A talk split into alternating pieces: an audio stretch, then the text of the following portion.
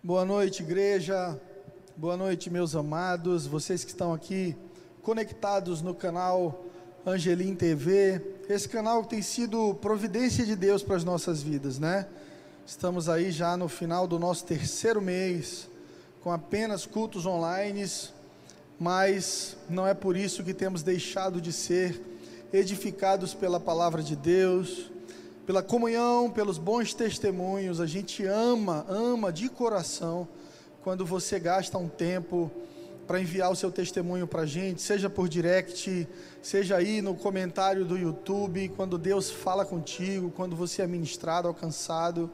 É, para a gente é alimento, para a gente é esperança, é como se o, o fogo do nosso coração aumentasse ainda mais por continuar fazendo com qualidade, com muito amor que toda a nossa equipe aqui da Igreja Angelim Teresina tem realizado esse serviço de transmissão para chegar na sua casa com uma palavra de vida, com a palavra de Deus. Nós falamos é, na, no começo do mês passado sobre aonde estar Deus, né? Como encontrar Deus. Domingo passado eu falei sobre Deus na ansiedade, como encontrar Deus. Essa é, é, é a intenção dessa série responder um dos maiores questionamentos da humanidade: onde está Deus? Se Deus está comigo, se eu creio em Deus, por que, que eu sinto essa dor? Inclusive a primeira parte, né? Deus na dor. Eu já preguei sobre isso. E hoje eu quero falar sobre Deus na depressão. E Davi tem um salmo muito lindo e muito especial que fala sobre essa dor da alma da gente sobre esses momentos difíceis. É, São João da Cruz chama de a noite escura da alma. E muitos homens, na verdade a maioria de nós, passa por momentos escuros da nossa alma. E são nesses momentos que nós devemos encontrar a Deus, são nesses momentos que nós devemos é, fazer uma autoanálise, olhar para dentro, ver o que, que está nos distanciando do Senhor, o que, que está ferindo o nosso coração, o que, que está nos levando para longe de Deus. Por que, que a nossa alma está abatida? E realmente é, é, reposicionar, alinhar o nosso coração à vontade de Deus. Abre tua Bíblia comigo em Salmos, capítulo 42, versículo 3. Não sei se você sabe, mas mais da metade dos salmos são salmos imprecatórios, são salmos onde Davi está questionando a Deus, clamando, e muitas vezes se lamentando. E esse é um deles. Davi diz o seguinte, em Salmos 42, versículo 3: Minhas lágrimas têm sido o meu alimento de dia e de noite, pois me perguntam o tempo todo: onde está o seu Deus? Eu vou ler novamente. Minhas lágrimas têm sido o meu alimento de dia e de noite pois me perguntam o tempo todo: onde está o seu Deus? Alguém já fez essa pergunta para você? Infelizmente, quando nós estamos passando por essa noite escura da alma, por momentos de tristeza, de perda, alguns de nós encontramos com os amigos de Jó. Você que já leu o livro de Jó, você deve identificar os amigos de Jó pelo tipo de discurso que eles trazem. Jó não havia pecado, Jó não havia ofendido a Deus e Jó não estava debaixo de condenação. O que Jó estava vivendo era uma provação. Jó estava sendo provado por Deus. Mas os amigos de Jó diziam isso para ele: onde está o seu Deus? Jó, você está assim porque você pecou. Jó, você está assim porque você está sendo castigado. Ah, porque eles acreditam, uma parte da, da, das pessoas religiosas, uma parte da igreja, se atém a crer que acreditar em Deus é não sentir dor, é viver uma vida com ausência de dores. Isso não é verdade. Eu quero esclarecer isso para você nessa noite. Crer em Deus não significa ausência de dor, mas uma vida além da dor. Ou seja, eu não estou tão bem como eu gostaria de estar. Não estou me sentindo muito bem. Essa quarentena, pastor, ela foi desafiadora para os meus sentimentos. Eu, eu me senti muito triste, mas apesar disso, eu prossigo caminhando para o alvo, que é Jesus Cristo de Nazaré. Crer em Deus não significa ausência de dor, mas presença em meio à dor. Eu disse isso domingo passado. O nosso Deus não é o Deus que faz com que não vivamos desertos, e nem que nós não passemos pelo vale da sombra da morte. Não, é o Deus que passa conosco, é o Deus que cuida de nós, mesmo em meio às dores. Se você tem passado por uma depressão, se você tem lutado na sua alma com a dor da depressão, da tristeza, causada por uma traição, causada por uma infância difícil, causada por uma perda de um ente querido, quem sabe até uma perda financeira, sua empresa fechou durante a pandemia e você se perguntou, alguém perguntou para você, onde está o seu Deus? A sua resposta deve ser a resposta que Davi deu no Salmo 23, quando ele disse: Ainda que eu ande um, pelo vale da sombra da morte, não terei medo, porque tu estás comigo. Davi tinha intimidade com Deus suficiente para saber que até amigos de Deus, até pessoas que amam a Deus, passam por vales, e alguns desses vales nos mostram a sombra da morte, são vales próximos da morte. Mas Davi então revela um coração confiante em Deus. E ele diz: Ainda que eu passe pelo vale da sombra da morte, não terei medo algum, porque tu estás comigo. Eu quero te dizer nessa noite, minha irmã, meu irmão, que me assistem aqui agora nesse canal do YouTube ou pelo Instagram, que o Senhor é contigo. O Senhor não te abandonou. Se a tua alma se pergunta nessa noite: aonde está Deus? Aonde está o meu Deus? Eu quero te dizer, Ele está aí contigo. Você não está sozinho. O Senhor vai passar nos vales do seu lado. Aprenda a reconhecer a presença de Deus. Deus nunca disse que não passaríamos por dores ou aflições.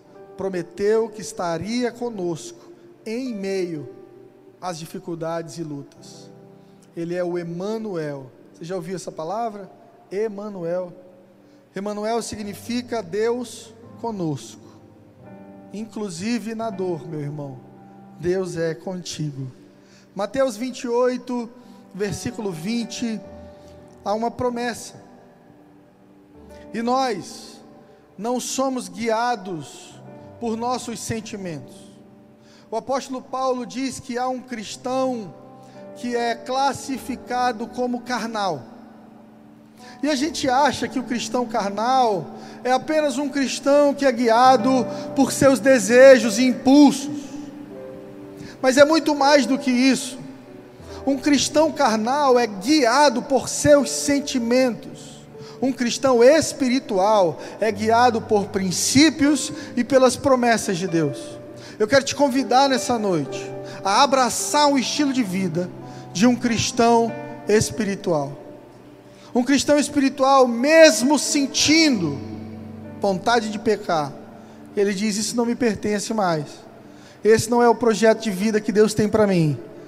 Eu não vou abraçar isso para minha vida. Eu quero Deus. Tem aquela música linda do Thales e que sempre tocou meu coração quando ele cantava. Mas eu escolho Deus, eu escolho ser amigo de Deus, eu escolho Cristo todo dia. Já morri para minha vida, agora eu quero a vida de Deus. Mas eu escolho Deus, eu escolho ser amigo de Deus eu escolho Cristo todo dia. Eu já morri para aquela vida, agora eu quero a vida de Deus. Essa é uma escolha. Uma escolha que eu fiz ontem, é uma escolha que eu fiz hoje, e é uma escolha que eu desejo fazer amanhã. Caminhar na presença de Deus todos os dias. porque Ele já escolheu estar comigo. Mateus 28, 20, a palavra do Senhor diz assim: abra sua Bíblia. Eu estarei sempre com vocês, até o fim dos tempos. Eu estarei sempre com vocês, até o fim dos tempos. Foi uma promessa que Jesus fez para os seus discípulos, mas que se estende a nós, que hoje somos os discípulos de Jesus. Veja bem, nós somos uma igreja, mas não é por causa disso que somos uma religião. O apóstolo Tiago diz que a verdadeira religião é cuidar dos órfãos e das viúvas. Tiago estava dizendo: para de querer um formato, para de buscar uma fórmula, para de querer um livro que te diga o que você pode e o que você não pode fazer. Caminhar com Deus é um estilo de vida, sobretudo pautado no amor. E Jesus disse isso, cheio de amor. Jesus sabia que Pedro o negaria, Jesus sabia que a comunidade cristã seria fortemente impactada depois da sua morte, que muitos viveriam perseguição, e que muitas pessoas talvez morreram na perseguição, se perguntando: aonde está o meu Deus? E eu quero que você entenda que ele disse, ele prometeu: eu estarei com vocês até o final dos tempos.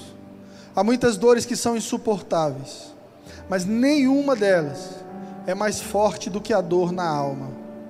Só quem teve depressão, só quem está vivendo uma depressão, sabe a profundidade da dor que é. É a maior dor, não é causada pelo sofrimento físico, mas sim por um sofrimento na alma, na mente. É uma dor que te acompanha. Você se deita, ela está ali. Você levanta, ela está ali e nós somos torturados e maltratados por dores na alma, como falamos domingo passado, a ansiedade é uma dessas dores, a depressão, o medo, a perda. Inclusive, domingo passado, eu fiz questão de focar completamente no tema ansiedade e recebi muitos testemunhos. Mas hoje o rema de Deus para a sua vida é depressão. Você precisa entender que há uma boa notícia, mesmo em momentos de dor. E essa boa notícia é de que você não está sozinho. Você pode ver Deus na depressão. Você que está sentindo essa dor no fundo da sua alma, do seu coração.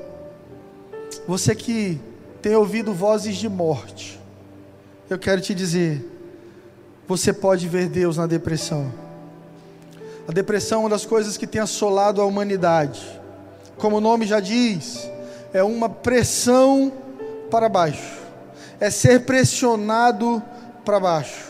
Por isso, pessoas que estão lutando ou lutaram com uma depressão, na época elas tendem a olhar para baixo, a ter uma postura de desânimo, de tristeza, de falta de esperança, porque é uma pressão na mente, uma pressão na alma, uma pressão no coração que causa taquicardia, falta de ar, desânimo, choro compulsivo.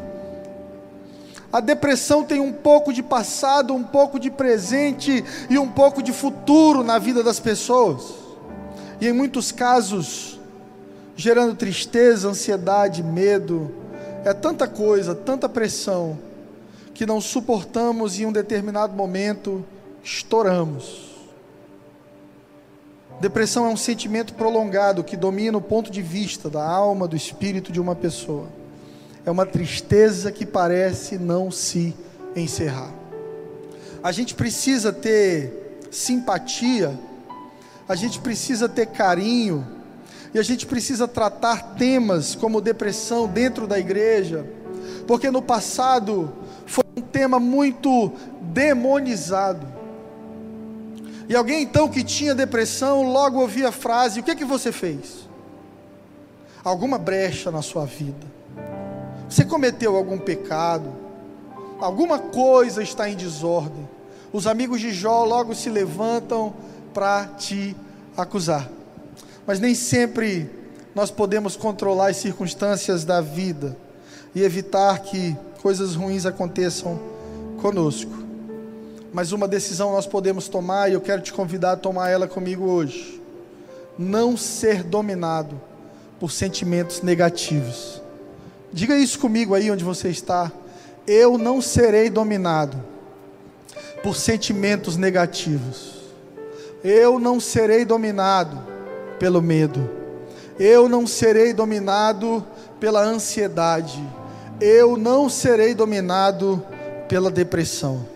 2 Coríntios 12, 9, a palavra do Senhor diz o seguinte: muitas vezes sofremos sem expor e nem pedir ajuda, porque demonstrar fraqueza no nosso meio é algo desafiador. Abra a tua Bíblia comigo em 2 Coríntios 12, 9. Eu vou ler aqui contigo agora. Você que trouxe sua Bíblia, por favor, abre aí para você acompanhar. É importante que você leia. 2 Coríntios 12, 9 diz o seguinte: E disse-me, Deus falando com Paulo, a minha graça te basta, porque o meu poder se aperfeiçoa na fraqueza. De boa vontade, então, eu vou me gloriar nas minhas fraquezas, para que em mim habite o poder de Cristo. Olha que ótica poderosa o apóstolo Paulo teve no momento difícil da sua vida. Paulo sofria com algo que ele conta para a gente como espinho na carne. Você já teve um espinho na carne? Já foi mexer numa peça de madeira e entrou um, um pedaço da madeira no teu dedo? E você tentou tirar e à medida que você tentava tirar, ele ia ficando mais fundo, ia incomodando, inchando, doendo. Paulo diz que carregava um espinho dentro dele. E aí Paulo ora: Deus, tira esse espinho de mim. Quantas vezes a gente não já fez orações assim, Senhor, tira isso de mim, Pai. Arranca essa vontade ruim arranca essa lembrança ruim. Ô oh, pai, por que, que eu fui fazer isso? Até hoje o inimigo fica acusando, me lembrando. Pai, apaga isso da minha vida, tira essa dor da minha vida, tira essa vontade da minha vida. E a gente precisa entender que algumas vontades, que algumas marcas na nossa alma, são fruto de um mundo caído, de um mundo que hoje e desde sempre, desde que Adão caiu em pecado, se tornou dominado pelo pecado. A própria palavra diz que o mundo jaz no maligno. E aí Paulo então faz esse pedido que nós fazemos e já fizemos para Deus: Senhor, tira isso de mim, arranca esse espinho. E a resposta de Jesus para ele é poderosa: A minha graça te basta quero dizer isso para alguém aqui nessa noite. A minha graça te basta. A graça de Jesus te basta. Você não está de pé porque você é bom. Você não vai vencer a depressão ou permanecer de pé porque você é bom e fiel a Deus. Não é por isso. É porque Ele é bom e fiel. A minha graça te basta porque o meu poder se aperfeiçoa na fraqueza. Será que você pode levantar sua mão aí na sua casa e dizer obrigado, Deus, pelas minhas fraquezas? Obrigado, Deus, pelas minhas dores, porque algumas delas são usadas por Deus para me aperfeiçoar e para me transformar em quem Deus me criou para ser. Paulo diz então agora: eu vou me gloriar nas fraquezas, para que habite em mim o poder de Cristo. Glória a Deus, porque somos fracos. Porque a palavra diz: digo fraco, eu sou forte. Ei, será que você pode declarar isso sobre a sua vida? Eu sou forte. Eu sou forte, justamente porque sou fraco, justamente porque sou frágil, justamente porque sou pobre de espírito, justamente porque preciso de Deus, é que sou forte e fortalecido no Senhor. Eu quero dar uma dica para você que já passou por depressão ou que está passando por uma depressão. Se você engolir tudo que você sente, no final você vai se afogar naquilo que você sente, você precisa falar. Se você está a vida inteira engolindo tristeza, engolindo decepção, engolindo traições, engolindo frustrações, engolindo expectativas frustradas, sonhos frustrados, uma hora você se afoga nisso, você precisa falar. Para algumas pessoas a terapia ajuda, ter um psicólogo e abrir o coração. Por favor, procure um psicólogo cristão para isso alguém que esteja alinhado com os princípios de Deus para a sua vida. Para outros, é ter um pastor, um mentor, um discipulador. Para outros, um amigo de confiança, para quem você possa dizer: Olha, eu, eu não estou me sentindo bem, eu estou me sentindo mal. Algumas pessoas vêm conversar comigo Pastor, eu quero conversar contigo. Então a gente senta para conversar e a pessoa fala, fala, fala. E aí eu tenho vontade de falar e o Espírito Santo me diz assim: só ouve. Você está sentado aí só para ouvir hoje. Porque algumas pessoas são curadas só em abrir o coração. Outra dica: não generalize o sentir, pois cada pessoa sente da sua maneira. Ninguém sabe o tamanho de uma dor, a não ser que esteja sentindo essa dor. Se alguém na sua família ou viveu depressão ou está vivendo depressão, pare de dizer que é bobagem. Pare de dizer que a vida é dura para quem é mole. Pare de dizer que não é tão assim. Pare de dizer que isso é covardia. Cada pessoa lida com a dor de uma maneira diferente. E como cristãos, nós precisamos ter mais empatia pelos outros. Porque no meio cristão, evangélico, a depressão foi muito mal interpretada por muitas vezes. As pessoas preferiam dizer que depressão é falta de Deus, ou até demônio, né? Não sabem elas que muitas vezes o problema nem é demônio, é hormônio. Se tudo fosse tão fácil de resolver, todos nós viveríamos curados, sem dores, sem problemas, mas não é assim que funciona. Todos estamos sujeitos a isso. Grandes homens e mulheres de Deus passaram por depressão, tá? Deixa eu falar para você que está me assistindo: você não está sozinho. Você não está sozinho. Jesus prometeu para a mulher, naquele poço, mulher samaritana, de que se ela pedisse a água dele, ele daria uma água que saciaria a sede dela. E não somente saciaria a sede, como construiria, formaria, criaria dentro dela uma fonte que jorraria para a vida eterna. É Jesus dizendo para ela: Olha, esse teu desejo de ter tantos homens, você está no sexto relacionamento e toda hora você quer um namorado novo e termina e está no novo. Você está querendo se sentir amada. E nenhum homem vai te fazer completa e amada como eu posso fazer. Porque Jesus é Deus. Jesus estava dizendo: se você pedir para mim a minha água, eu vou mudar a sua vida. Eu não somente vou saciar a tua sede, como vou construir uma fonte dentro de você. Eu declaro em nome de Jesus para você que me assiste agora, o Espírito Santo de Deus vai abrir teu ventre, o teu interior, e vai plantar uma fonte que jorra água viva. Você vai parar de ser guiado pelos teus sentimentos. Você vai parar de ser guiado pelo teu passado e vai começar a enxergar o futuro de Deus para a sua vida. Você vai parar de assumir postura de vítima e vai se colocar no lugar de mais que vencedor. Jó disse o seguinte: Livro de Jó, capítulo 10, versículo 18. Por que me fizeste sair do ventre? Eu preferiria ter morrido antes que alguém pudesse me ver. Jó era um homem justo. Jó era um homem de Deus. Mas homens de Deus se sentem assim, gente. Que coisa estranha, né? Que coisa estranha saber que um homem tão íntegro como Jó chega num momento difícil da vida dele, da alma, que diz assim: quem me dera não ter nascido, quem me dera ter morrido no nascimento, para que eu não passasse por isso hoje. Porque homens de Deus, mulheres de Deus, não deixam de ser seres humanos. Recentemente, falando com um amigo, ele disse para mim: Ora por mim, Fred, eu tenho lutado muito na minha mente, com pensamentos de tristeza, de decepção.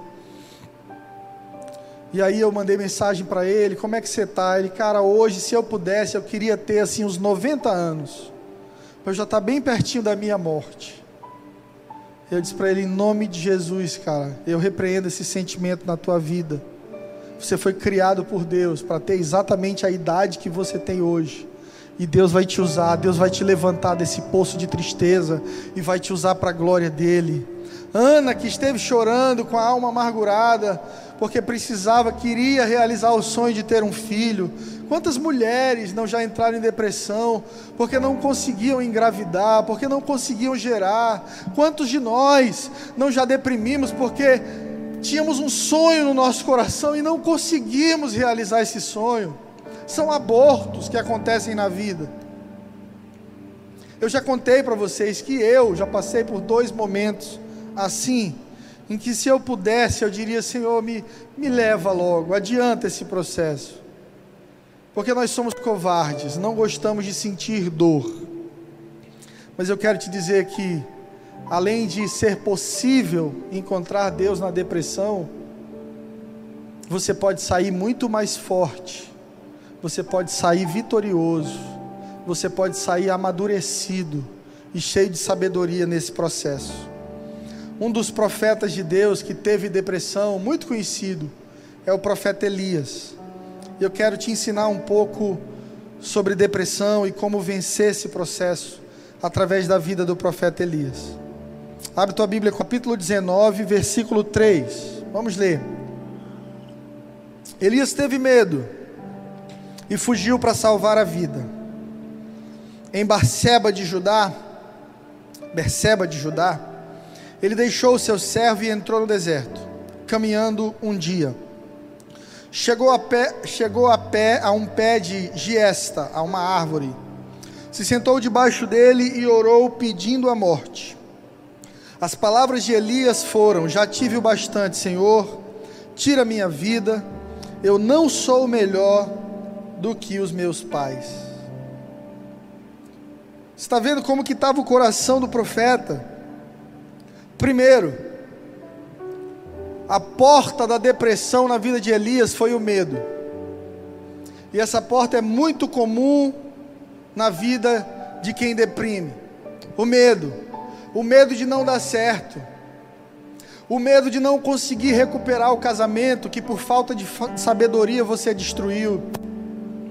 O medo de não conseguir passar por esse momento de pandemia.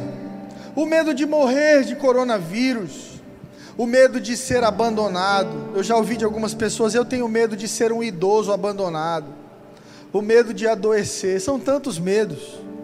Elias sentiu medo, e sentir medo é normal. O que não é normal é ser dominado pelo medo, porque Deus não te deu espírito de medo, Deus te deu espírito de coragem, de intrepidez, de ousadia. Ou seja, quando o medo bate à nossa porta, nós devemos reagir e dizer: sai daqui, medo, porque eu tenho um Deus que acredita em mim, porque eu tenho um Deus que me ama tanto, que enviou seu único filho para morrer no meu lugar, porque eu tenho um Deus que tem o melhor para mim no futuro, eu posso descansar em Deus. Mas Elias prefere fugir porque a reação natural de quem sente medo é a fuga. Então, em Berseba de Judá, Elias comete um segundo erro. Ele fica sozinho. A Bíblia diz que ele deixou seu servo e entrou no deserto. Às vezes Deus colocou pessoas do teu lado para atravessarem o deserto com você e você se isola. Esse servo era alguém que Deus havia colocado na vida do profeta para cuidar dele. E quando a gente está com medo, e quando a gente está fugindo, e quando a gente está lutando com depressão, um dos maiores erros é se isolar. Não se isole. faça um esforço. Eu sei que o esforço é descomunal. Eu sei que é um esforço gigante, mas se esforce para não se isolar. Então ele ora. A Bíblia diz que a boca fala do que o coração está cheio. Elias diz assim: Senhor, tira minha vida. Sabe o que eu acho lindo? É que Elias nem morreu. Não sei se você já leu o livro de Segunda Reis, Primeira Reis. Você vai ver a história do profeta Elias inteira. E no final da história, a Bíblia diz que vem uma carruagem de fogo e Elias é levado aos céus de maneira gloriosa. Gente, que coisa poderosa! E esse mesmo cara que viveu todas essas experiências maravilhosas, estava agora debaixo de uma árvore, dizendo: Eu não sou diferente de ninguém, eu sou tão ruim quanto os meus pais, eu não sou perfeito, tira a minha vida, Senhor. E Deus deve ter olhado para Elias e aberto um sorriso e imaginado assim: não sabe nem o que está pedindo, não vai nem morrer. Porque quando a gente está com medo, quando a gente está deprimido, o nosso desejo é desistir. Mas quando você está deprimido, tudo o que você precisa é descansar. Me ouça, se você está vivendo um momento turbulento na sua alma, não desista, descanse. E foi justamente o que Deus fez com Elias. Elias fugiu para o deserto da depressão sozinho. Essa palavra, essa frase que ele diz, eu não sou melhor que os meus antepassados, mostra que talvez o profeta Elias carregasse dentro de si um senso de superioridade, um senso de perfeição. Eu sou melhor que meu pai, eu sou melhor que meu avô. Eles não foram grandes profetas como eu sou. Nenhum deles mandou e, e então parou de chover. Nenhum deles levantou sacrifício e desceu fogo do céu. Elias estava se achando muita coisa. E quando a gente se acha muita coisa, Deus nos ensina a ser humildes. E a palavra humilde, na sua etimologia, vem da palavra humus, ou seja, terra. Uma pessoa humilde ela tem a consciência de que ela é pó. Então, Elias é levado a uma consciência de humildade. Eu não sou melhor que ninguém. Eu sou só mais um. É porque é isso que a gente é mesmo. Só mais um dos improváveis que Deus vai levantar e usar para a glória dele. E Elias não imaginava o tanto que Deus ainda usaria. Deus na depressão nos ajuda a encarar a realidade. Muitos de nós, antes da depressão, achamos que somos deuses, os deuses das nossas próprias vidas, movidos pelo prazer, movidos pelos sonhos, pelo dinheiro.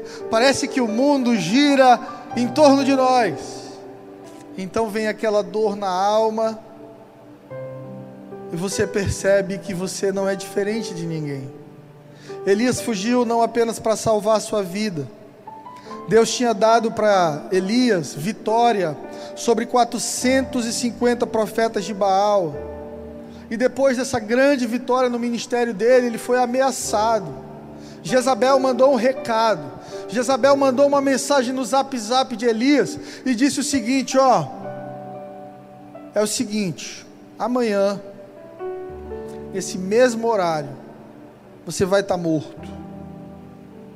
Amanhã, nesse mesmo horário, você vai estar tá morto. Que os deuses me castiguem se eu não te matar até amanhã, nesse mesmo horário. O que, que aconteceu com aquele profeta destemido? Ele estava tão cansado de guerrear, ele estava tão cansado de ministrar, ele estava tão cansado de ser usado por Deus, que ele não tinha força para proteger o próprio coração. E aí mora um risco muito grande para nós que pregamos, que ensinamos a palavra, ou que cuidamos das nossas famílias, ou que gerimos uma instituição, uma empresa, cuidamos de muitas pessoas e esquecemos de cuidar de nós. É interessante que a batalha contra a depressão na vida do profeta Elias começa depois do ápice ministerial dele. Puxa, era para ele estar tá celebrando, era para ele estar tá pulando, festejando, vencemos a guerra. E uma ameaça de Jezabel, uma inimiga destruída e condenada pelo Deus de Israel, foi o suficiente para tirar Elias do equilíbrio. Elias não fugiu apenas de Jezabel, Elias queria fugir da realidade, porque Elias possivelmente havia feito da sua missão a sua vida, e há um perigo nisso. Você não é seu dom, você não é seu ministério, você é uma pessoa que precisa de cuidados, de descanso, que precisa de um abraço, um sorriso, de um companheiro para jogar um FIFA, comer um churrasco, assistir um jogo de futebol. E Elias foi saindo dessa realidade, achando que por ser um profeta usado por Deus, ele estava aquém das necessidades humanas. Todas as vezes que fugimos da realidade, acabamos trazendo mais problemas para nós. Meu irmão, minha irmã, encontre o seu limite, encontre o seu equilíbrio e proteja ele. Quando você perceber que você não está bem, quando você perceber que você está desgastado, quando você perceber que você está entristecido, quando você perceber que você está desejando fugir, ir para longe, quando você perceber que você está tratando as pessoas que você ama mal, tem algo de errado no seu equilíbrio, no seu coração, e você precisa descansar. O gatilho da depressão na vida de Elias é uma vida ministerial sem equilíbrio. Elias deixou o servo no deserto sozinho, porque era orgulhoso. Sabe quando você está passando um momento difícil? Alguém te diz assim: Como é que tá? Está tá ótimo, mas você está por dentro quebrado. Elias não queria que as pessoas o vissem numa situação frágil, numa situação de dor, de depressão. Então Elias escolheu passar por tudo sozinho. Não faça isso. Você não está sozinho. Nós estamos aqui por você, como igreja, como corpo de Cristo, para te apoiar, para cuidar de ti, para orar por você, para te abraçar. E eu oro para que Deus coloque alguém na tua vida do teu lado, para segurar na tua mão e dizer assim: ainda não é o final. Ainda não é o final. Quando eu estava deprimido, eu me lembro muitas vezes de chorar e de abrir meu coração com a minha esposa, que foi essa companheira de deserto que Deus colocou na minha vida. E ela não podia sentir o que eu estava sentindo, mas ela podia me amar. E por muitas vezes ela pegou na minha mão e disse: Ainda não é o final, vamos, tem mais de Deus para nós. Por causa disso, eu estou aqui. Você não deve se isolar e viver momentos difíceis na sua vida sozinho, porque solidão agrava a depressão. Se isolar no deserto de um quarto, de uma TV, ou até mesmo do trabalho, tem gente que mete a cabeça no trabalho para não pensar no seu problema. Quando você está em depressão, o que você precisa é enxergar Deus na depressão. Davi conseguiu enxergar Deus no vale da sombra da morte. Davi disse: Se eu passar pelo vale da sombra da morte, eu não passo sozinho, porque Ele está comigo, Deus está comigo. Eu não sei o que eu vou passar nessa vida, eu não sei o que eu ainda terei de enfrentar nessa vida, eu não sei quais são os desertos que ainda me esperam nessa vida, mas eu não vou passar sozinho. Eu sei que o general de guerra, o Deus de Israel, o amigo fiel, o consolador, o príncipe da paz, passará comigo. Em alguns casos, atravessar o deserto da depressão fará parte do processo de cura para o seu coração. Você vai se tornar mais humilde, você vai se tornar mais cuidadoso com a sua saúde mental, você vai se tornar mais cuidadoso com a sua família. A palavra diz assim, Eclesiastes 4, versículo 9, 10 e 12: Um cordão de três dobras não se rompe com facilidade. Desde o começo, se um cair, o amigo pode ajudá-lo a levantar-se, mas o pobre, pobre do homem que cai e não tem quem o ajude a se levantar. Um homem sozinho pode ser vencido, mas dois conseguirão se defender. Um cordão de três dobras não se quebrará com facilidade. Existem pessoas que trazem em seus lábios cura para as nossas vidas, cura para as nossas feridas, pessoas que serão fonte de ânimo para a sua vida. Valorize essas pessoas que te dizem assim: ó, eu estou aqui por você, isso logo vai passar. Ei, calma, o choro pode durar uma noite, mas a alegria vem pela manhã. Nós venceremos essa estação difícil, nós cresceremos nesse momento difícil e sairemos mais fortes. Não passe o deserto sozinho.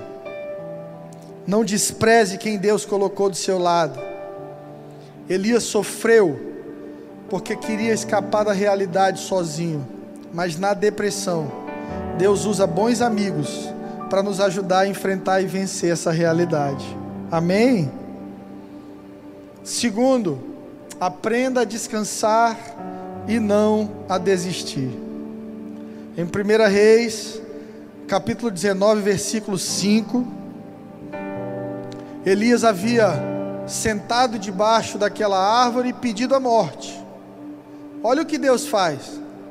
Deus podia ter enviado o anjo da morte e dito assim: vai lá, termina logo esse negócio, arranca esse profeta daí, que ele está muito desanimado. Mas Deus nos fez isso. A Bíblia diz que depois que Elias falou isso, ele se deitou debaixo da árvore e dormiu. 1 Reis 19, 5.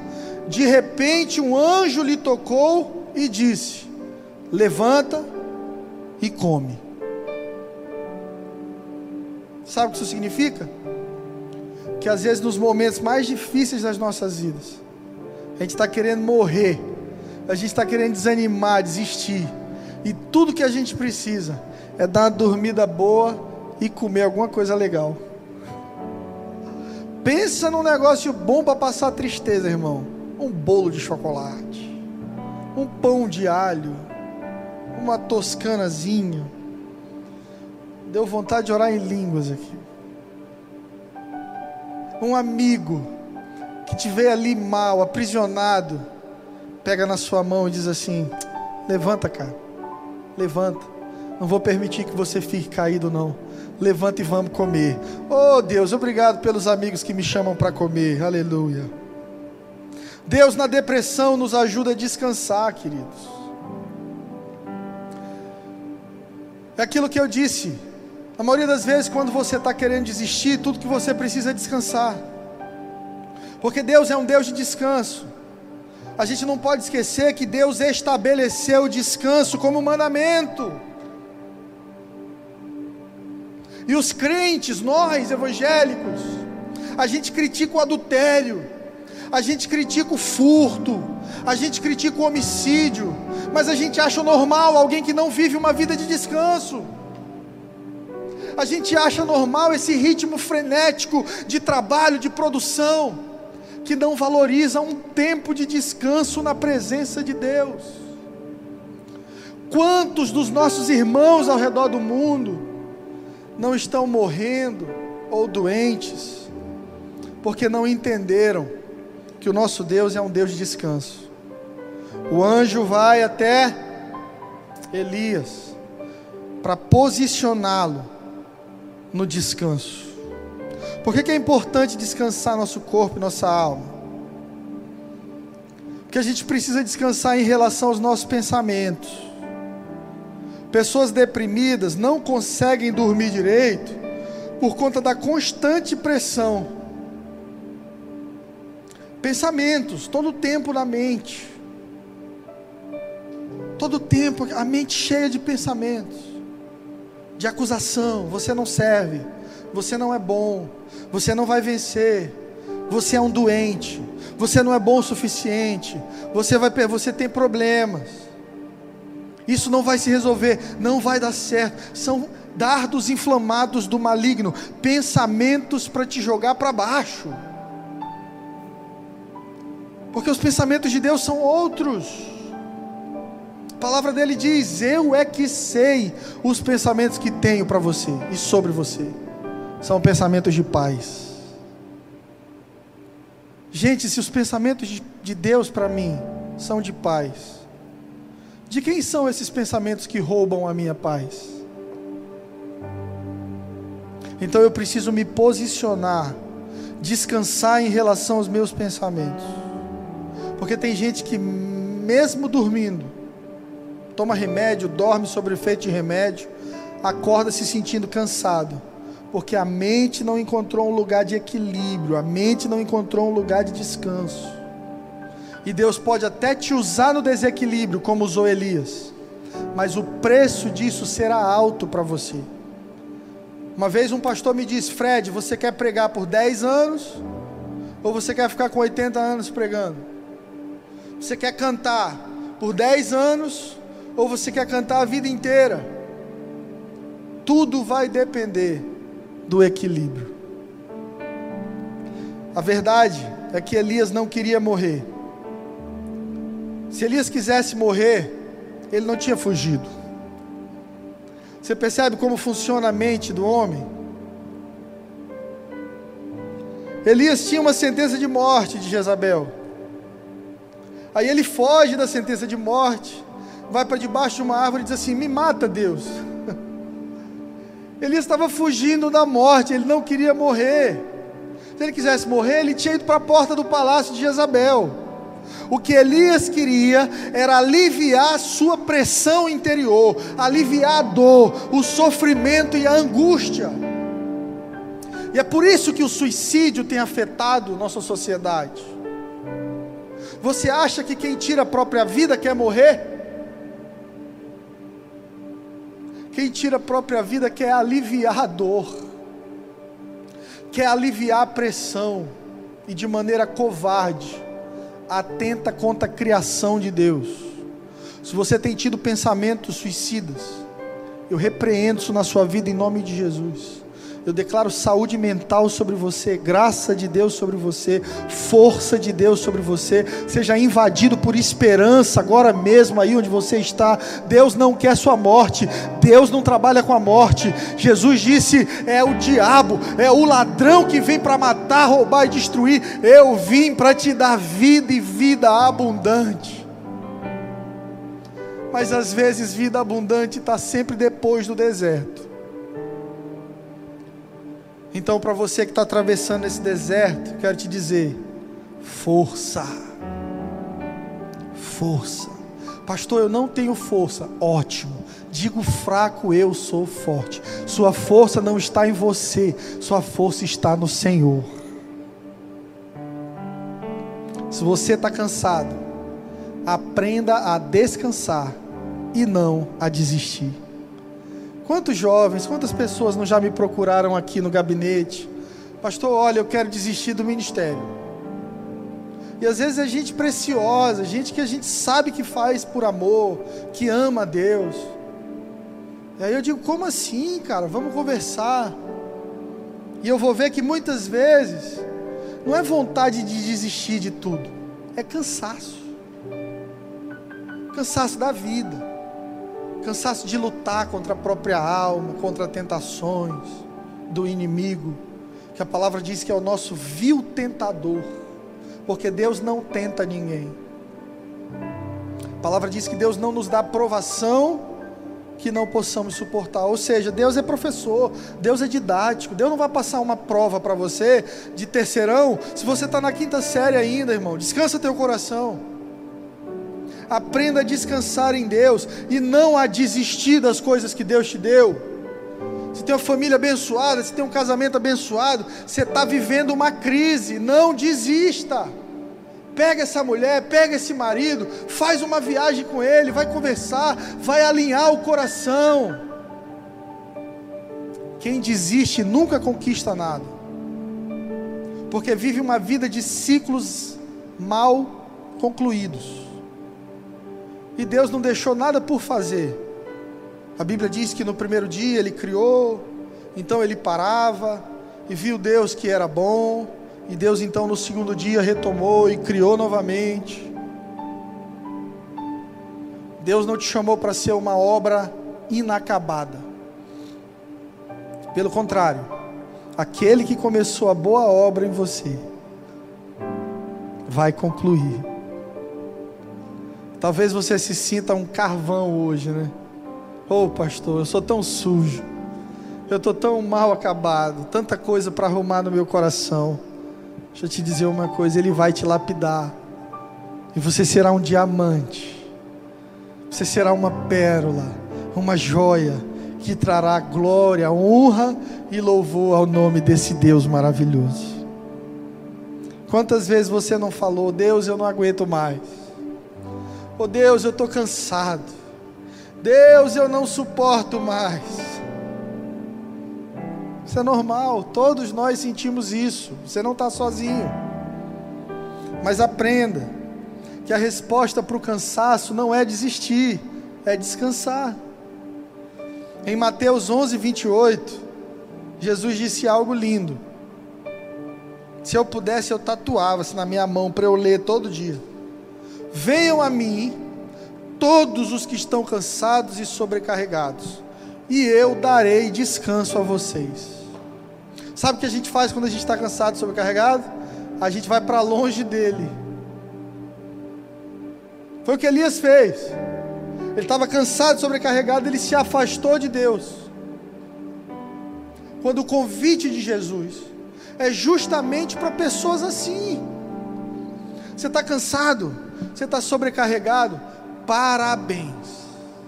Você faz parte do clube dos sonhos de Deus, de pessoas que Deus está procurando para restaurar, para fortalecer, para levantar e usar para louvor do nome dEle. Venham a mim todos os que estão cansados e sobrecarregados, eu darei descanso a vocês. Deus tem para a sua vida descanso. Mateus 11, 29. Tomem sobre vocês o meu jugo, aprendam de mim, olhem para mim. Eu sou manso e humilde de coração, e vocês encontrarão descanso para as vossas almas. Tem tanta profundidade no que Jesus está dizendo, se a gente for analisar. Jesus está dizendo assim: ó, me imitem. Vocês estão caminhando comigo, Vejam como eu estou vivendo. Olhem para mim. Façam como eu estou fazendo. Aí Jesus diz: Eu sou manso. E a Bíblia diz que ele foi levado como ovelha muda ao matadouro. Porque quem é manso para de espernear com Deus. Quando Deus coloca você num deserto, ou você se coloca ali e Deus vai usar isso em favor de você, a vontade que a gente tem é de espernear e dizer: Me arranca, Senhor, daqui. Mas Jesus passou 40 dias no deserto, manso, manso. Jesus na cruz, sendo insultado por aqueles soldados, morrendo pelo pecado deles. Jesus na cruz com uma coroa de espinhos machucando a testa Jesus com pregos nas mãos, nos pés, dono de todo o poder, de toda a glória, uma palavra, uma palavra de Jesus, e miríades de anjos, milhares de anjos, acabariam com aquilo ali. Mas Jesus foi manso, porque pessoas mansas conquistam o reino. Maria, mãe de Jesus, foi mansa. Imagina você que é noiva, ter seu casamento, seu noivado estragado. Porque Maria teve que fugir. Imagina você que está aí esperando para casar, ouvir que sua esposa está grávida do espírito. Beleza, eu creio, mas será que o pessoal da academia vai crer também? Será que meus amigos do futebol vão acreditar também nessa mesma história? Será que o pessoal do ministério lá da igreja vai ter a mesma fé que eu? Que a minha noiva está grávida do Espírito? Mas Maria disse assim: que se cumpra em mim a tua vontade. Jesus diz: Pai, se o Senhor puder, passa de mim esse cálice, mas que se cumpra em mim a tua vontade. Porque pessoas que vencem a dor, depressão, pessoas que vencem o passado, que vencem momentos difíceis na vida, são pessoas mansas, que pararam de espernear para ter a sua vontade realizada e que decidiram confiar na vontade de Deus. Deus vai fazer do jeito dele. Ainda pouco eu estava conversando com um discípulo muito amado sobre isso desistir de controlar minha vida, desistir de ficar fazendo muitos planos para 10, 20, 30 anos. Não, eu quero viver o hoje com Deus, feliz.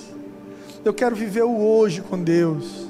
Se for na tristeza, então que Ele esteja comigo, que eu possa passar e amanhã então eu possa encontrar felicidade, porque felicidade é uma promessa.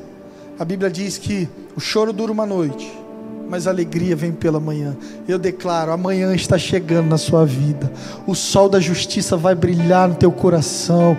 É, as tuas expectativas, os sonhos de Deus para você vão se realizar. E essa noite vai embora. E quando você olhar para trás, você vai dizer: Obrigado, Senhor, porque o Senhor sempre esteve comigo. Não desista daquilo que Deus não desistiu. Não desista da sua vida. Não desista do seu casamento. Não desista da sua família. Não desista do seu relacionamento com Deus. Quando Elias deu um sinal de que estava esgotado e não tinha mais forças, Deus respondeu ao profeta dando descanso. Salmo 23, 1 e 2. Ele sabe como nos conduzir a um lugar de descanso, corpo e alma. Quando Davi diz o seguinte: O Senhor é meu pastor e de nada terei falta, em verdes pastagens me faz repousar e me conduz a águas tranquilas. Em alguns momentos da vida, o melhor investimento que você faz é entrar na natureza e olhar mato verde, ou quem sabe olhar o mar ou quem sabe ir para a beira de um lago, de um rio. Porque Deus fala com a gente no descanso. Deus te usa na atividade, mas fala contigo no lugar secreto. Ei, você que ministra, que gosta de estar aqui em cima. Deus te usa aqui em cima, mas fala contigo na sua casa, no seu quarto. Aqui em cima não é lugar de ouvir a Deus é lugar de derramar o que Ele tem falado contigo no lugar secreto. Quando a nossa própria força se esgota, Deus sempre está pronto para nos levantar na força dEle. Isaías 40, verso 29 e 31, há uma promessa de Deus, e ela diz o seguinte: Deus fortalece o cansado e dá força, vigor ao que está sem força. Até os jovens se cansam e ficam exaustos os moços tropeçam e caem, mas aqueles que esperam no Senhor renovam as suas forças, voam alto como águias, correm e não ficarão exaustos, andam e não se cansarão. Você está esperando em quem? Você está esperando na sua própria força, na sua própria justiça, na sua própria santidade? Você está esperando no seu condicionamento emocional, físico. Não, vou passar essa quarentena muito bem. Não, a vida é dura para quem é mole. Eu sou um vencedor, nada me abala. A palavra diz que aqueles que voam alto como águias, correm e não ficam exaustos, andam e não se cansam, são aqueles que esperam no Senhor. Coloque a sua força, a sua esperança no Senhor. Quem vai mudar a sua vida não é Paulo Guedes, não é Bolsonaro e nenhum outro candidato, não é o governador do seu estado, não é o prefeito da sua cidade, não é seu chefe te dando uma promoção. Não. Você deve esperar exclusivamente no Senhor. 1 Reis 19, 5 a 8. Depois se deitou numa árvore e dormiu. Um anjo tocou nele e disse: Levanta e coma. Elias olhou ao redor e ali junto à sua cabeça havia um pão assado sobre brasas quentes e um jarro de água. Ele comeu, bebeu se deitou de novo. O anjo do Senhor voltou mais uma vez depois, tocou nele e disse: Levanta e coma, porque a sua viagem será muito longa. Então ele se levantou, comeu, bebeu, fortalecido com aquela comida, viajou 40 dias e 40 noites até chegar no Monte Horebe, o monte de Deus. Você percebe você consegue perceber que às vezes a coisa mais espiritual que você faz por você mesmo é descansar? Você consegue perceber que às vezes a atitude mais espiritual que você pode tomar é se alimentar melhor? Tem gente que só vive de comer fast food. É hambúrguer de manhã, de tarde, de noite não dá uma caminhada, não faz um exercício, é o tempo inteiro olhando para a tela do celular, do computador, e quer ter ânimo, e quer ter força, saúde para completar a jornada. Veja o que o anjo disse: levante-se e coma, a sua viagem será muito longa. Elias achava que seria curta. Mas quem sabe o tamanho da nossa viagem é Deus. Mas quem vai determinar a saúde da tua viagem é você. Alguém já me disse: ah, fica velho, fica doente mesmo e morre. A pergunta é: como você quer envelhecer? Um velho doente? cheio de limitações, de enfermidades. entenda, ter problemas de saúde física, geralmente, geram problemas de saúde mental. Porque limitações físicas vão gerar dores na alma. Ei, seja espiritual, coma bem, coma coisas saudáveis, saia para caminhar ao ar livre, tenha tempo com Deus, tenha tempo na natureza se exercitando, cuidando do templo de Deus.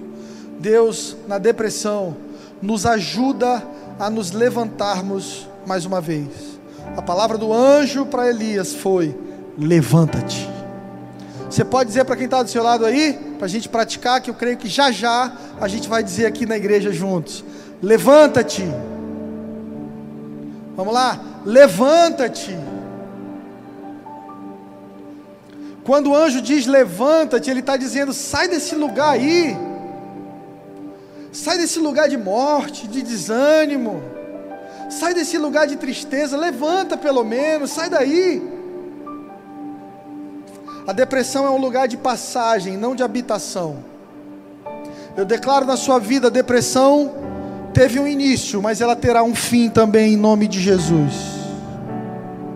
Salmo 23, versículo 4: Mesmo quando eu andar por um vale, Davi estava dizendo: Eu estava andando, eu não estava morando no vale. Eu não fui criado por Deus para morar numa caverna. Você não foi criado por Deus para viver doente. Você não foi criado por Deus para viver em depressão. A depressão pode ser um caminho, um vale Mas você vai passar e vencer esse deserto na sua vida em nome de Jesus. O que o anjo estava dizendo para Elias era: Você já ficou tempo demais aí, nessa depressão, nesse deserto. Já te dei descanso, te dei pão, te dei água, te dei força. Levanta e começa a caminhar. Talvez você seja alguém que precisa ouvir isso nessa noite. Você estava mal, você pediu a morte, você parou de sonhar, perdeu o emprego, se trancou, se isolou.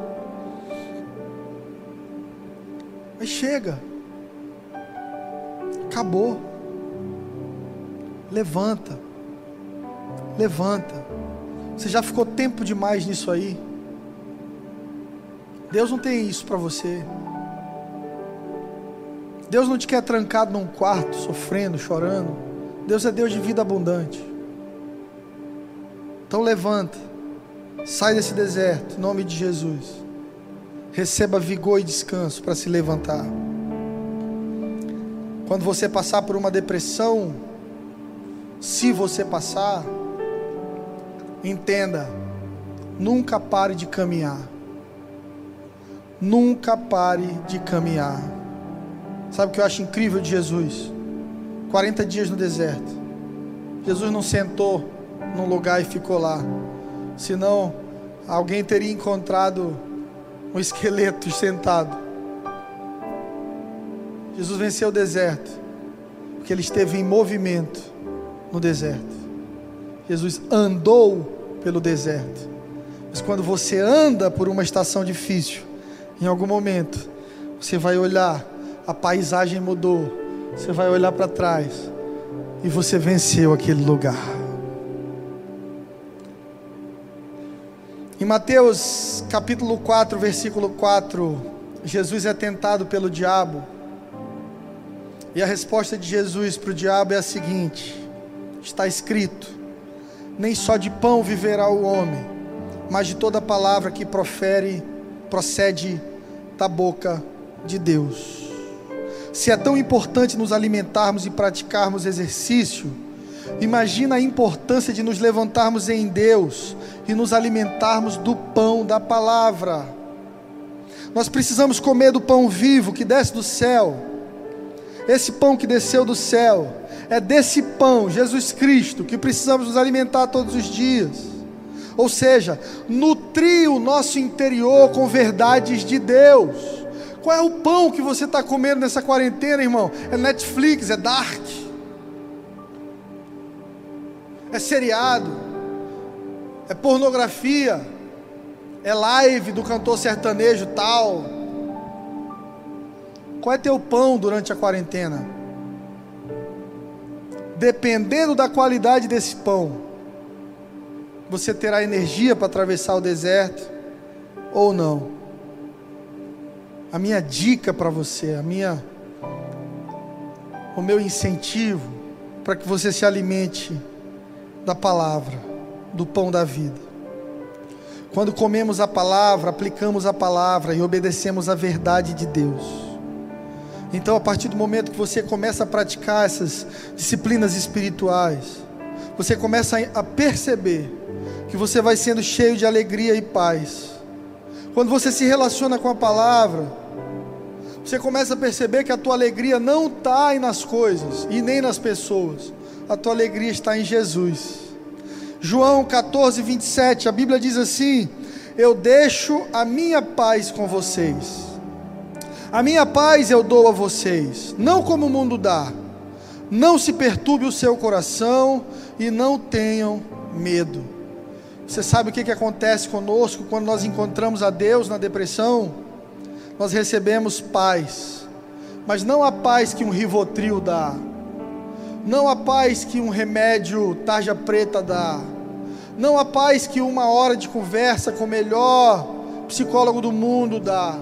é uma paz que excede todo entendimento, é uma paz que excede as garantias do mundo, é uma paz que excede até mesmo os teus sentimentos. Você percebe que você recebeu a paz daquele que não somente dá a paz, como é a paz.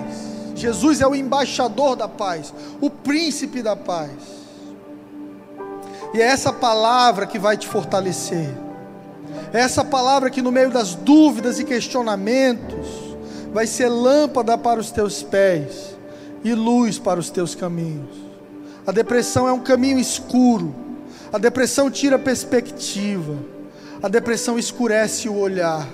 Jesus e a palavra, João diz que o Verbo se fez carne, ou seja, a palavra encarnou. Ele é lâmpada para os teus pés e luz para os teus caminhos.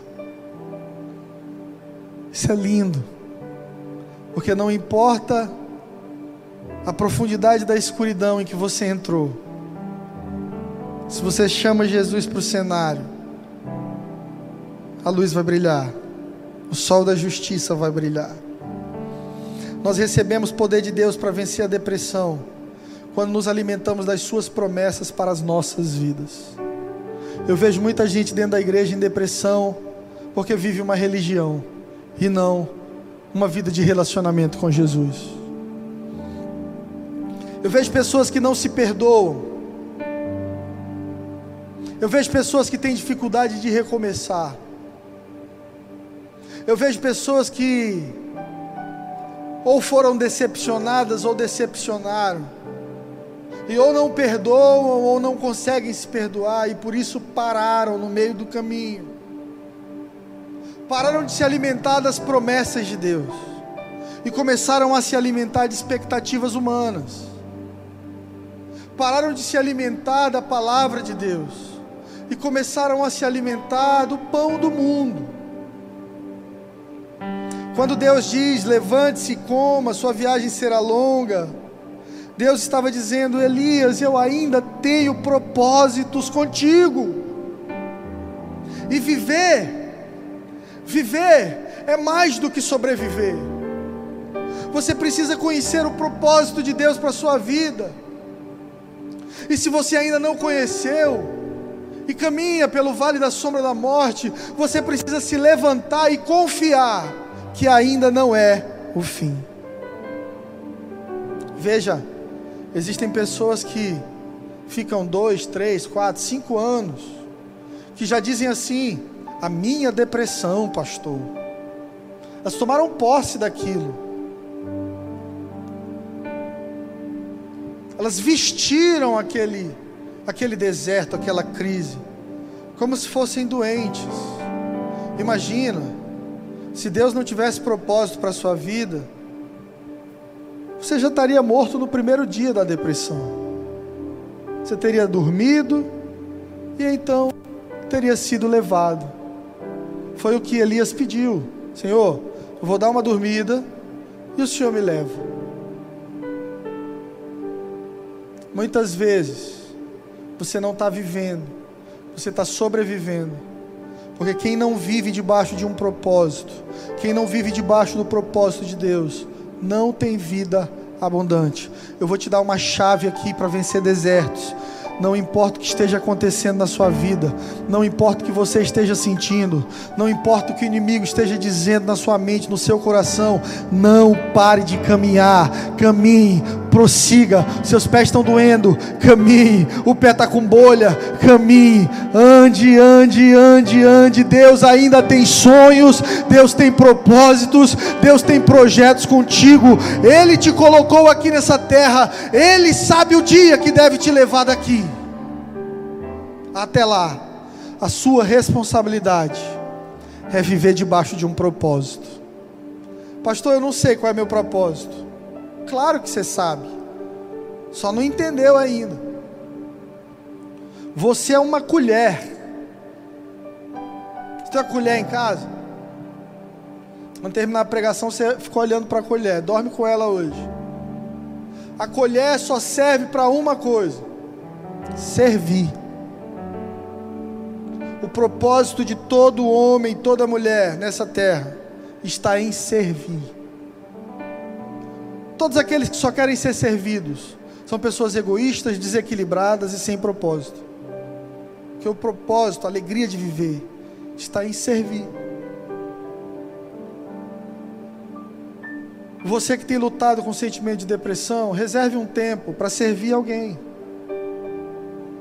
Faça umas quentinhas e vai entregar na rua. Entregue para quem precisa e perceba que existem pessoas sofrendo com dores maiores que as suas. O Bispo JB contou em uma das pregações dele. E eu amo demais esse amigo, esse homem tão inspirador, que ele estava fazendo uma viagem e, e ao esperar o voo no aeroporto, na hora de despachar as malas, veio um jovem. E o jovem contou uma história maravilhosa de como ele estava sem dinheiro para voltar para o Brasil. E o JB conta que ele olhou para aquele menino e, logo pensou: é golpe. Mas esse aí conta história bem. Podia ser diretor de filme. Do lado havia uma senhora que olhou para aquele jovem e disse assim: Vamos lá no guichê, eu vou comprar a sua passagem. E aí foi, comprou a passagem. E o JB com vontade de dizer: Minha senhora, a senhora foi enrolada. A senhora acabou de cair num golpe. Esse menino provavelmente está sem dinheiro para voltar, porque gastou com farra, com isso, com aquilo. O JB calado, aquela senhora chama a pastora Dirce do lado e diz assim: que estava lutando há três anos com uma depressão e que ter ajudado aquele jovem havia feito ela se sentir bem, como ela não se sentia já por três anos. Porque quando nós nos introspectamos nas nossas dores e necessidades, nós adoecemos. Se quer ver alguém doente, ela só fala dela é porque não deu certo para mim, é porque eu não consegui, não é porque me traíram, é porque minha família não gosta de mim, é porque meu chefe abusou, é porque isso, é porque aquilo, é sempre a dor dela. Pessoas felizes, elas abraçam o propósito de servir. Sirva alguém essa semana, abençoe alguém essa semana, manda um bolo para casa de alguém, pode ser para mim. Manda um áudio, pega o celular. Oi, como é que você tá? Tudo bem? Eu quero te dizer que eu te amo, que eu me importo contigo, que eu estava aqui, eu lembrei de você, que Deus te guarde.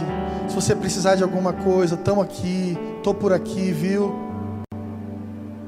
Sirva sua paz, alegria, propósito, grandiosidade, grandeza do projeto de Deus na sua vida está alinhado, intrínseco ao fato de você servir.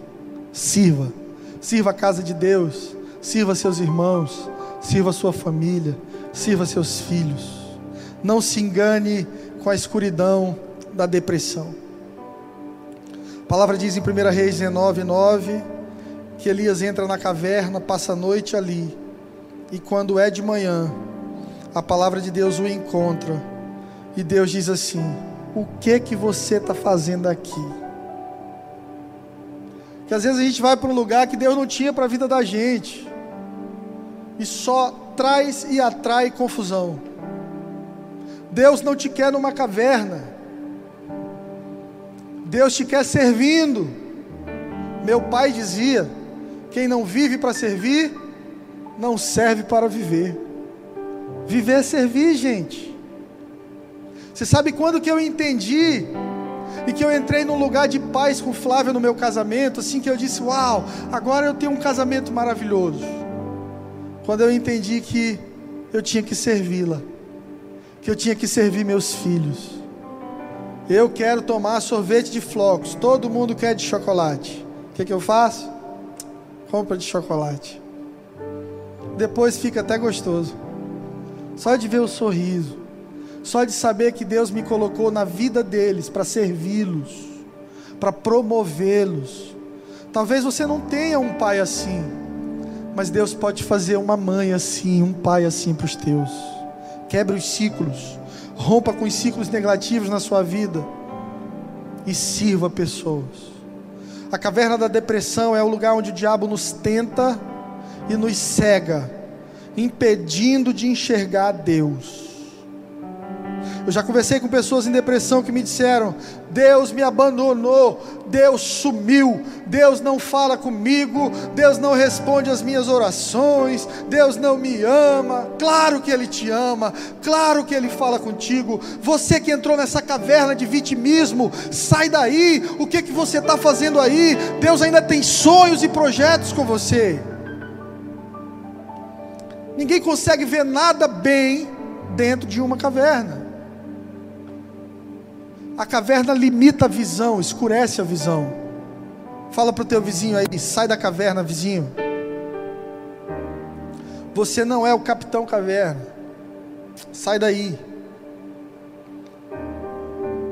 Só que tem gente que sai da caverna e volta para o deserto.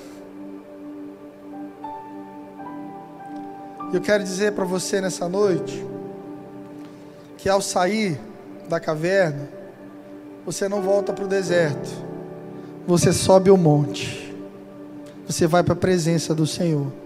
Em 1 Reis 19, 11, o Senhor disse para Elias: saia da caverna e fique no monte, na presença do Senhor, pois o Senhor vai passar. Você consegue perceber comigo que Deus estava com Elias? No topo daquele monte, quando os 450 profetas de Baal foram destruídos, e a glória de Deus desceu. Aí depois, Elias deprime e vai para debaixo de uma árvore pedir a morte. E Deus estava ali também.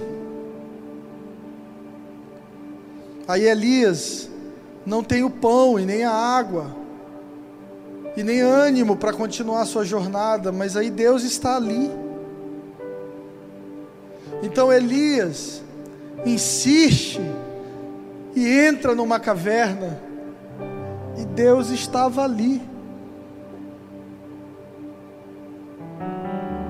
Quem disse que Deus te abandonou?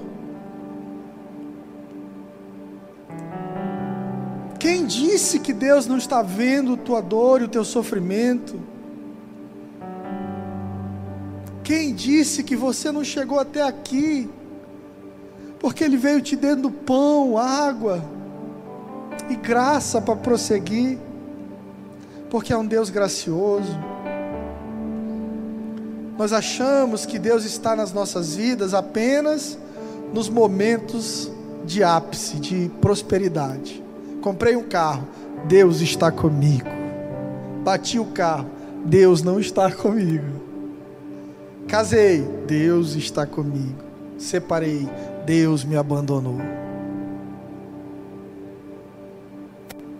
Nós aprendemos com a história de Elias que o nosso Deus é um Deus atemporal, incondicional, que está conosco nas montanhas e nos vales. Você não é a sua performance para Deus, você é amado simplesmente por ser dele. Deus quer estar contigo. Na alegria e, se necessário, na tristeza. Saia daí, saia da caverna, irmão, irmã, você que me assiste, sai dessa caverna, sobe o monte, sobe para a presença do Senhor, porque o Senhor vai passar diante de ti, e quando Ele passar, a mão dele vai te cobrir, ele vai cuidar de ti, ele vai falar contigo. Deus na depressão é tão necessário, através da Sua presença. Sai da caverna e fica na presença de Deus. Deus é aquele que nunca nos abandona, em nem um dos momentos das nossas vidas e nem nas nossas piores dores. Deus está conosco, até mesmo no deserto, sendo descanso a força e o alimento que você tanto precisa. Você precisa de força nessa noite, você precisa de paz nessa noite, você precisa de descanso para a tua alma, para a tua mente. Deus está aqui. O Emanuel, Deus conosco, está disponível para cuidar de ti, para falar contigo. Eu quero declarar: Ele não está ausente, mas está presente nos melhores e nos piores momentos das nossas vidas. Deus é Deus. Ele continua sendo Deus. Ele continua sendo bom. Eu amo aquela música que diz: Ele continua sendo bom, Ele continua sendo Deus, Ele é o nosso Deus. Nos picos e vales, nas montanhas e vales de nossas vidas, na alegria ou na tristeza, na riqueza ou na pobreza, na saúde ou na doença.